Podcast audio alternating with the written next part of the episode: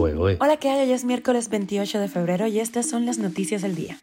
Esto es Cuba a Diario, el podcast de Diario de Cuba con las últimas noticias para los que se van conectando.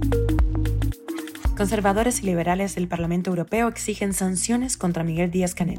Han sido paralizadas cinco de las seis patanas turcas en Cuba por falta de combustible. 79 cubanos han muerto o desaparecido a la cuenta del régimen en 2023, esto según Archivo Cuba. La actriz cubana Catherine Núñez, radicada en Nueva York, nos habla de su última obra de teatro. Esto es Cuba Diario, el podcast noticioso de Diario de Cuba. Los partidos conservadores y liberales del Parlamento Europeo exigieron este martes en Estrasburgo a la Unión Europea la imposición de sanciones a los responsables de las violaciones de derechos humanos en Cuba, empezando por el gobernante Miguel Díaz Canel.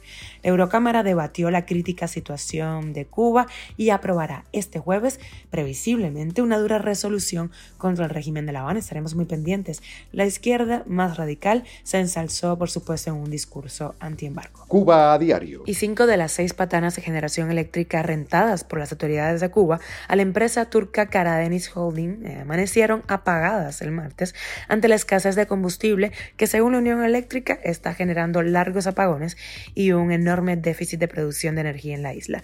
Llama la atención la desactivación de dos de las patanas de Mariel que sirven energía a las empresas en su mayoría extranjeras de la zona especial de desarrollo. No habían sido paralizadas ni en crisis de energías previas.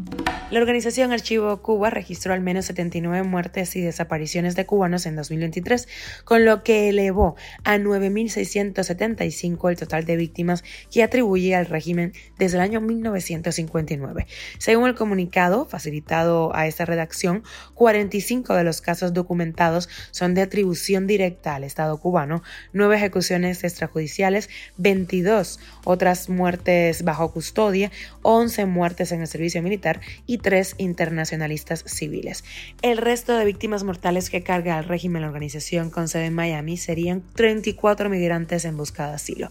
Archivo Cuba aclaró que el año pasado obtuvo informes de 138 casos, pero 59 no se han documentado por carecer de suficientes datos. Cuba a diario. Y en el Zoom de Diario de Cuba hablamos esa semana con la actriz cubana basada en Nueva York, Catherine Núñez. Ella acaba de terminar la obra Las Hermanas Palacios en Estados Unidos.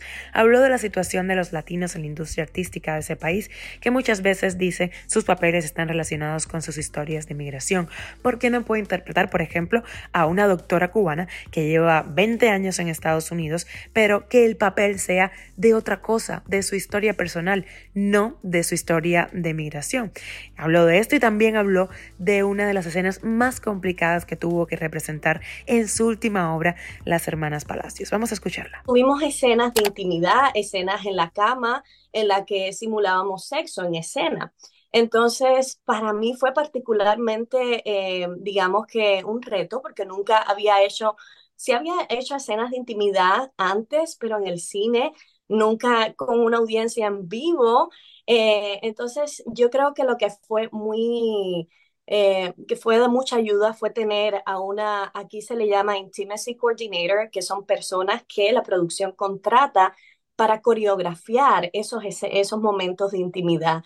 Y para mí tener a otra persona en la habitación que tuviera el conocimiento y que te diera la confianza y también mi compañero, el actor colombiano-americano Camilo Linares también me dio mucha confianza en estas escenas y de establecer boundaries, de establecer cuáles son los límites a donde podemos llegar y lo que permitimos que pase con nuestros cuerpos y lo que no. Esto es Cuba a Diario, el podcast noticioso de Diario de Cuba, dirigido por Wendy Lascano y producido por Raiza Fernández. Gracias por informarte con nosotros en Cuba a Diario. Te recuerdo que estamos contigo de lunes a viernes en Spotify, Apple Podcast, Google Telegram y también síguenos en redes sociales. Yo soy Wendy Lascano y te mando un beso enorme.